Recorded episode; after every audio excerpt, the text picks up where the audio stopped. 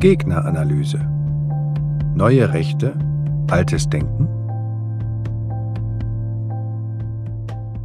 Martin Heidegger Vom wahren Sein zur Volksgemeinschaft von Micha Brumlik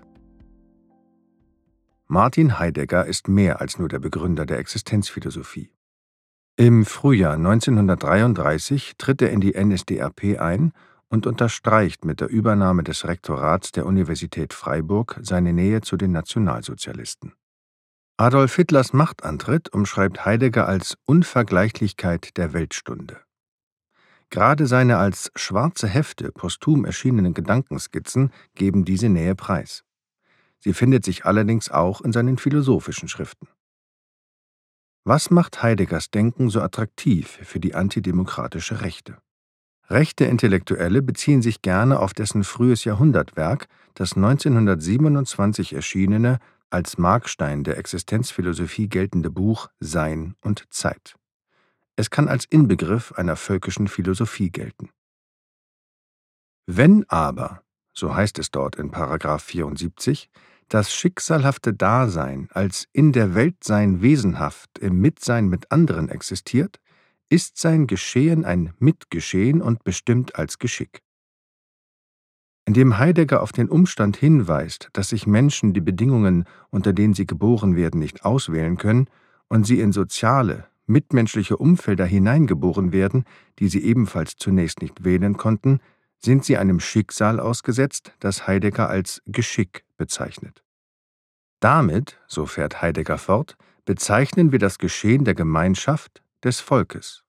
Das Geschick setzt sich nicht aus einzelnen Schicksalen zusammen, so wenig als das Miteinandersein als ein Zusammenkommen mehrerer Subjekte begriffen werden kann.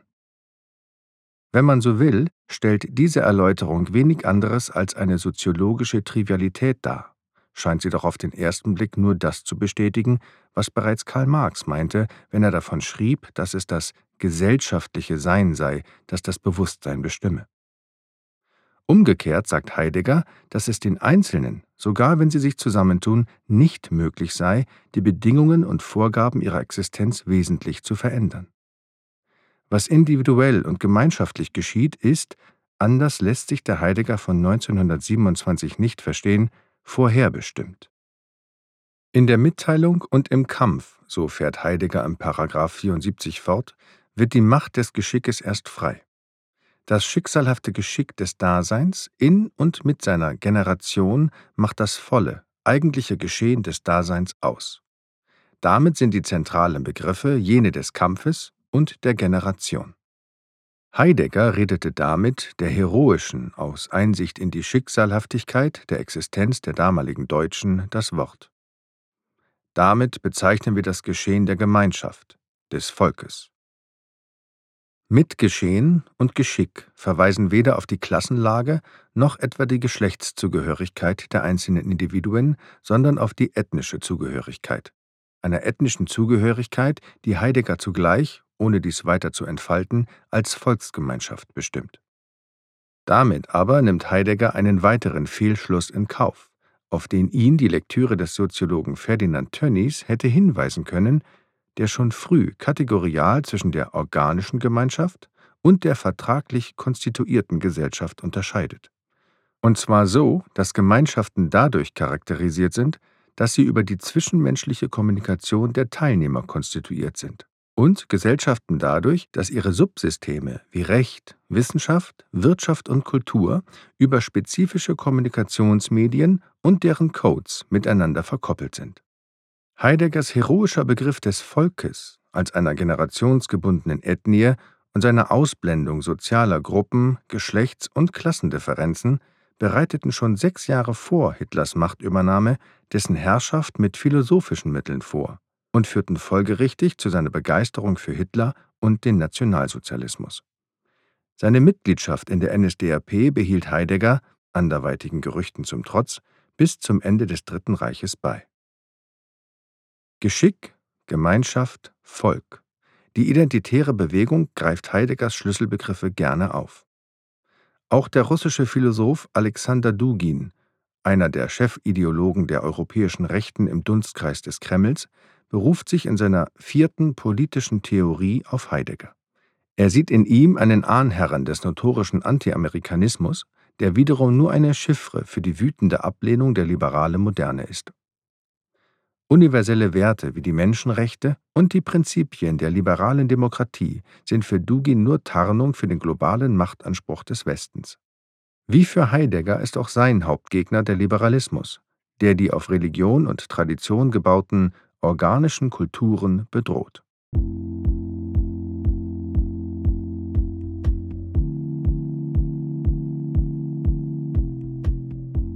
Vorbemerkung Eines der wichtigsten Glaubensbekenntnisse der Identitären, in diesem Falle der Autoren Martin Sellner und Walter Spatz, erschien unter dem Titel Gelassen in den Widerstand.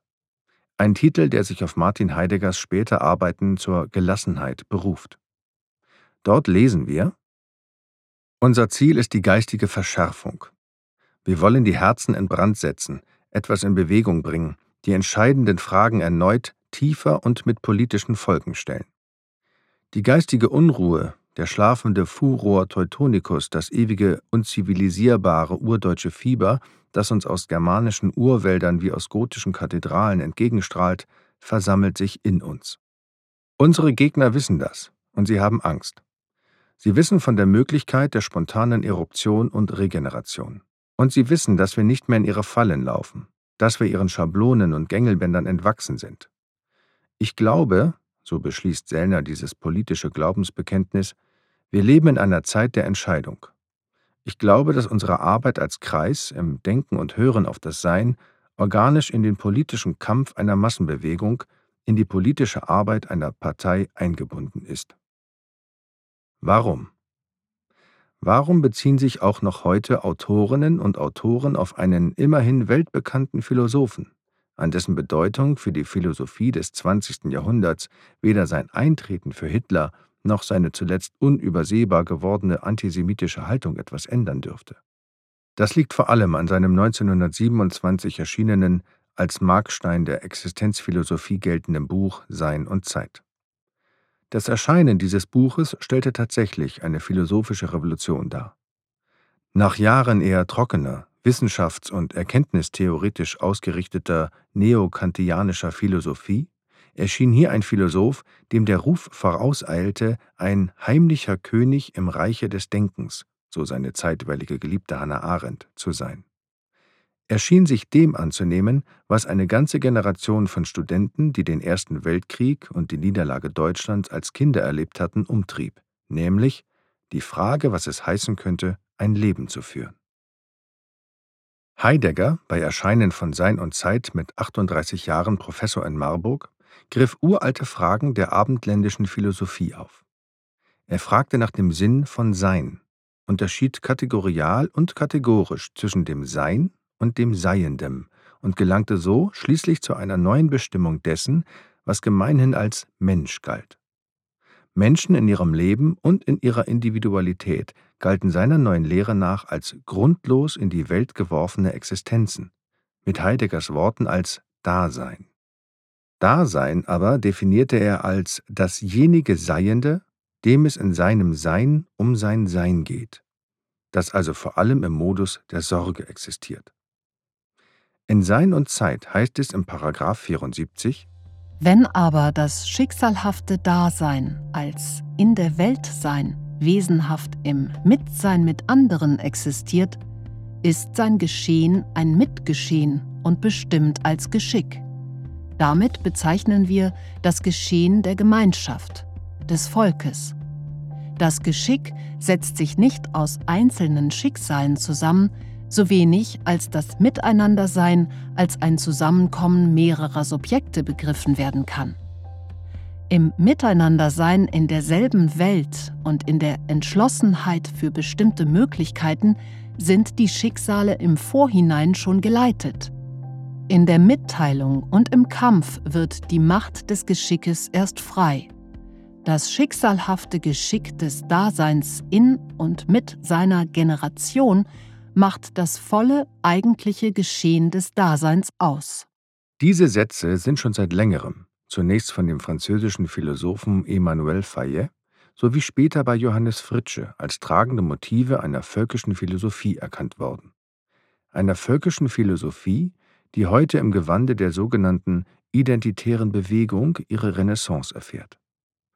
Indem sich die in Österreich starken, in Deutschland zahlenmäßig nur geringen Identitären auf Heideggers Denken berufen, verorten sie sich auch ideologisch-politisch in dieser Tradition.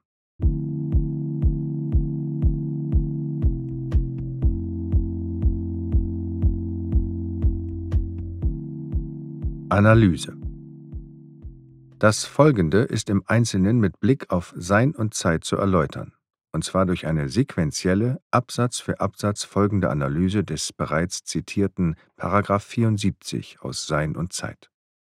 Wenn aber, so hieß es im § 74, das schicksalhafte Dasein als in der Welt sein wesenhaft im Mitsein mit anderen existiert, ist sein Geschehen ein Mitgeschehen und bestimmt als Geschick. Wenn man dem Heidegger von 1927 einen gerne geübten Vorwurf nicht machen kann, dann jenen, ein solipsistisches Modell des einzelnen, nur denkenden Subjekts entworfen zu haben. Anders als die Subjektphilosophie des deutschen Idealismus weiß Heidegger, dass vom Menschen nur im Modus der Pluralität sinnvoll gesprochen werden kann. Freilich, die zitierte Passage zeigt zwar, dass Heidegger die Pluralität der Menschen gedacht hat, nicht aber ihre Intersubjektivität, ihre grundlegende Verschiedenheit. Indem Heidegger auf den nicht bezweifelbaren Umstand hinweist, dass sich Menschen die Bedingungen, unter denen sie geboren werden, nicht auswählen können und sie, mehr noch, in soziale, mitmenschliche Umfelder hineingeboren werden, die sie sich ebenfalls zunächst nicht wählen konnten, sind sie einem Schicksal ausgesetzt, das Heidegger als Geschick bezeichnet. Die Frage, die sich nach dem aus der Perspektive von Teilnehmern stellt, kann dann nur lauten, wie Menschen sich zu diesem Geschick verhalten sollen und wollen. So fährt Heidegger nun fort. Damit bezeichnen wir das Geschehen der Gemeinschaft, des Volkes, das Geschick setzt sich nicht aus einzelnen Schicksalen zusammen, so wenig als das Miteinandersein als ein Zusammenkommen mehrerer Subjekte begriffen werden kann. Wenn man so will, stellt diese Erläuterung wenig anderes als eine soziologische Trivialität dar. Scheint sie doch auf den ersten Blick nur das zu bestätigen, was bereits Karl Marx in seinem Vorwort zur Kritik der politischen Ökonomie meinte, als er davon schrieb, dass es das gesellschaftliche Sein sei, das das Bewusstsein bestimme. Umgekehrt sagt Heidegger damit aber auch, dass es den Einzelnen, sogar wenn sie sich zusammentun, nicht möglich ist, die Bedingungen und Vorgaben ihrer Existenz wesentlich zu verändern. Was individuell und gemeinschaftlich geschieht, ist vorherbestimmt. Im Miteinandersein in derselben Welt und in der Entschlossenheit für bestimmte Möglichkeiten sind die Schicksale im Vorhinein schon geleitet. Menschen, so viel räumt Heidegger ein, haben bestimmte, verschiedene Möglichkeiten des Handelns vor sich. Möglichkeiten freilich, die als bestimmte Möglichkeiten begrenzt sind. Zu diesen Möglichkeiten aber sind Menschen entschlossen, was bei Heidegger allemal heißt entschlossen, das heißt geöffnet, bewusst wählbar. Mit anderen Worten, es steht von Anfang an schicksalhaft fest, welche durchaus unterschiedlichen Möglichkeiten des Handelns überhaupt ergriffen werden können.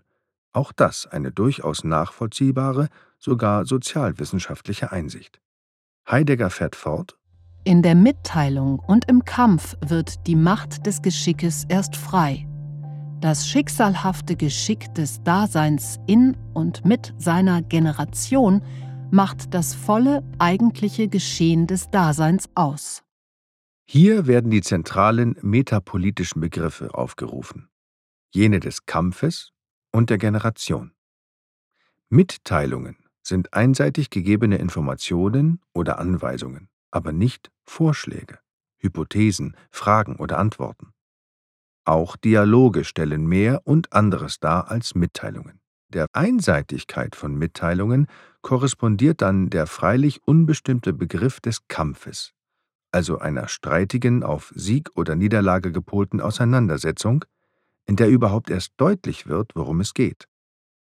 Hier erst wird, so Heidegger, die Macht des Geschickes frei. In jenen Kämpfen mitzukämpfen, die der eigenen Altersgruppe, der jeweiligen historischen Generation aufgegeben sind, führt zu einer erfüllten menschlichen Existenz, das volle eigentliche Geschehen des Daseins. Eines Daseins, das geschieht und nicht, wie man vielleicht hätte meinen können, einer Existenz, die Menschen sich bewusst wählen. Diese Deutung der Existenzphilosophie wurde erst einige Jahre später von Jean-Paul Sartre entfaltet. Heidegger aber redete der heroischen Einsicht in die Schicksalhaftigkeit der Existenz der damaligen Deutschen philosophisch das Wort. Damit bezeichnen wir das Geschehen der Gemeinschaft, des Volkes. Mitgeschehen und Geschick verweisen hier weder auf die Klassenlage noch etwa die Geschlechtszugehörigkeit der einzelnen Individuen, sondern auf ihre ethnische Zugehörigkeit. Einer ethnischen Zugehörigkeit, die Heidegger zugleich, ohne dies weiter zu entfalten, als Volksgemeinschaft bestimmt.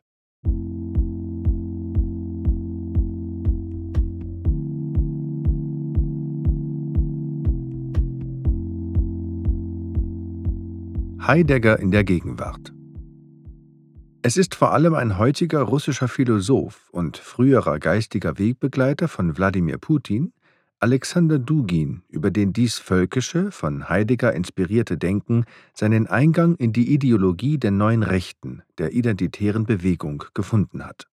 Unter anderem auf dem Umweg über den Publizisten Jürgen Elsässer, der früher der sogenannten antideutschen Bewegung angehörte. So veröffentlichte Elsässer ein Interview mit dem Philosophen, in dem Dugin auf die Frage, warum er die sogenannte eurasische Idee propagiere, Folgendes zu Protokoll gab. Weil es sich dabei um ein Konzept handelt, welches den Herausforderungen Russlands und der russischen Gesellschaft begegnet. Was sind die Alternativen? Es gibt den westlich-liberalen Kosmopolitismus, doch die russische Gesellschaft wird diese Idee niemals akzeptieren. Dann gibt es den Nationalismus, der sich für das multiethnische Russland ebenfalls nicht eignet. Auch der Sozialismus eignet sich nicht als tragendes Ideal für Russland. Im Prinzip hat er auch in der Vergangenheit dort nie wirklich funktioniert. Die eurasische Idee ist daher ein realistisches und idealistisches Konzept. Es ist nicht nur irgendeine romantische Idee, es ist ein technisches, geopolitisches und strategisches Konzept, welches von all jenen Russen unterstützt wird, die verantwortungsbewusst denken. Dugin gilt als Vertreter geopolitischen Denkens und Theoretiker eines eurasischen im Gegensatz zum atlantischen Kulturraums. Er propagiert deshalb eine vierte politische Theorie, die nach Liberalismus, Faschismus und Kommunismus am ehesten geeignet sei, das Überleben der Menschheit im Zeitalter der Globalisierung zu sichern.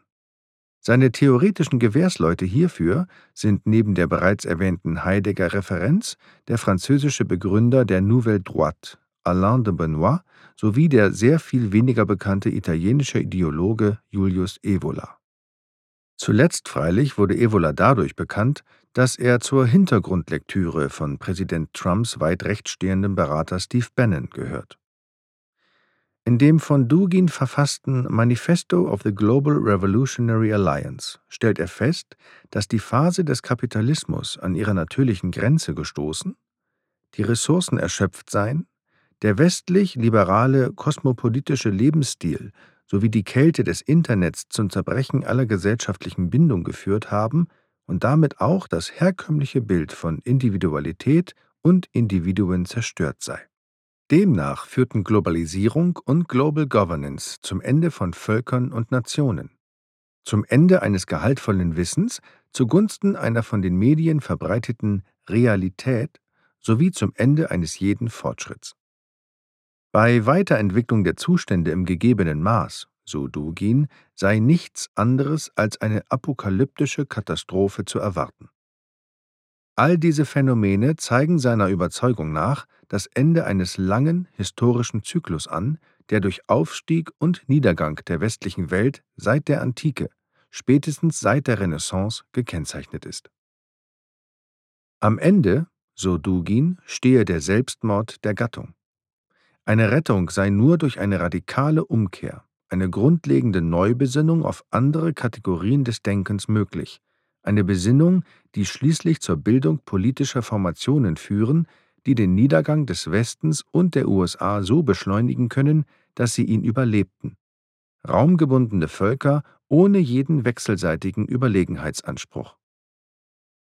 Es ist dieser Gedanke einer radikalen Umkehr, einer Kehre, weswegen Dugin neben dem geopolitischen Denken der Eurasier im frühen 20. Jahrhundert besonders auf Martin Heidegger verweist.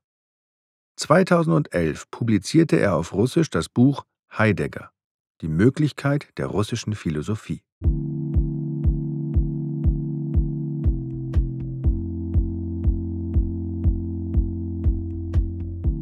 Die Identitären Alexander Dugin und immer wieder Martin Heidegger. Das sind die Theoretiker, auf die sich die intellektuellen Vertreter der identitären Bewegung, der neuen Rechten, beziehen, etwa die Autoren Martin Sellner und Walter Spatz.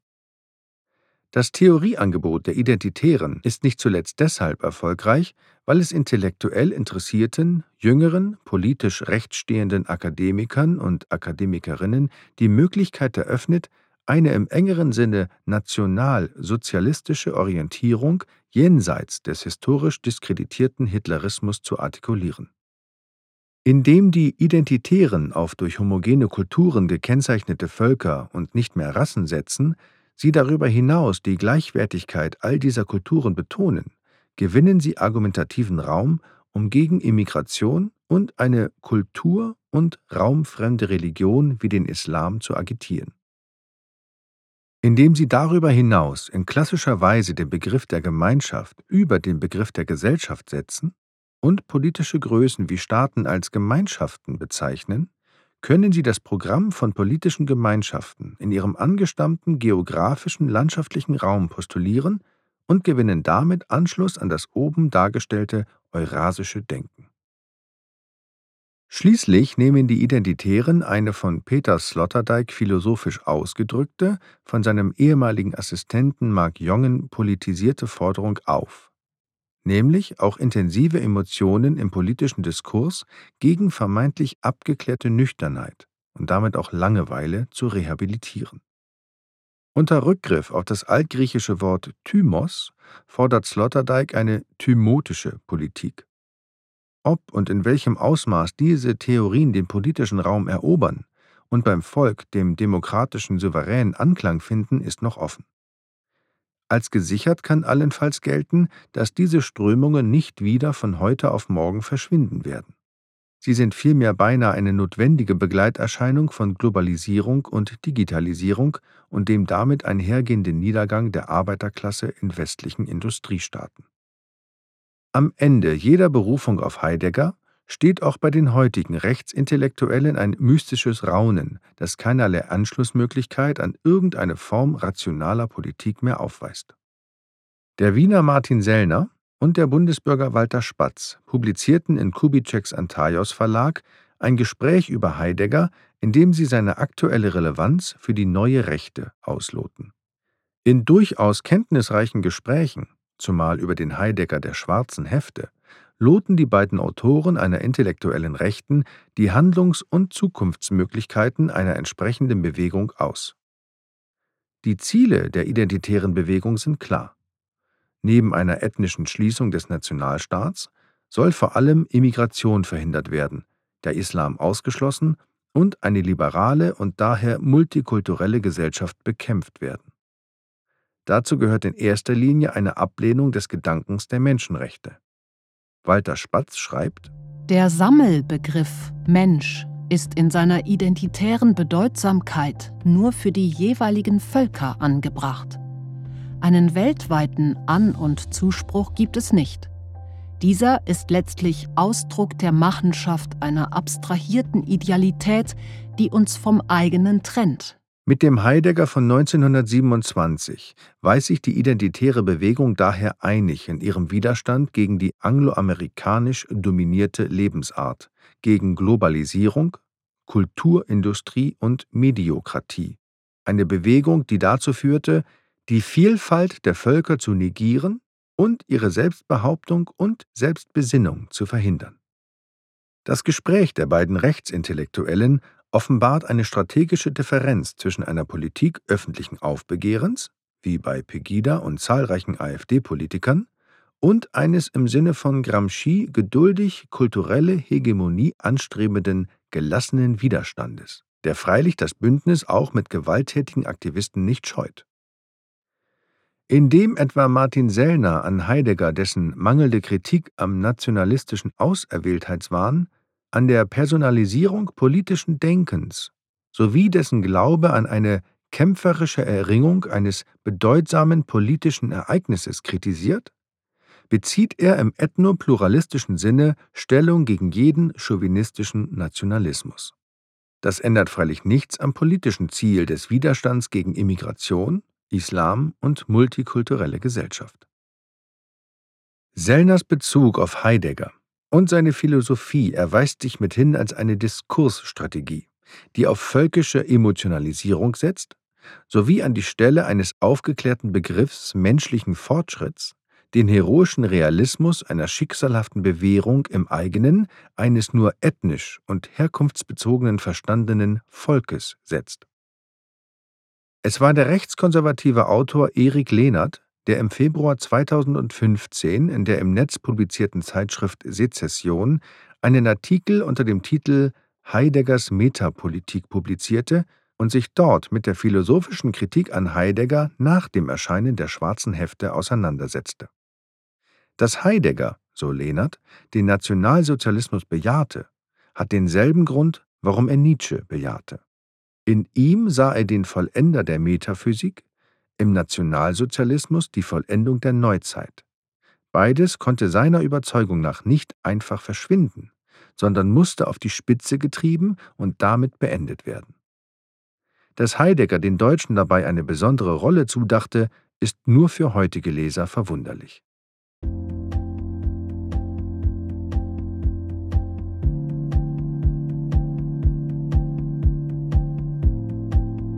Gegneranalyse ist ein Projekt des Zentrum Liberale Moderne.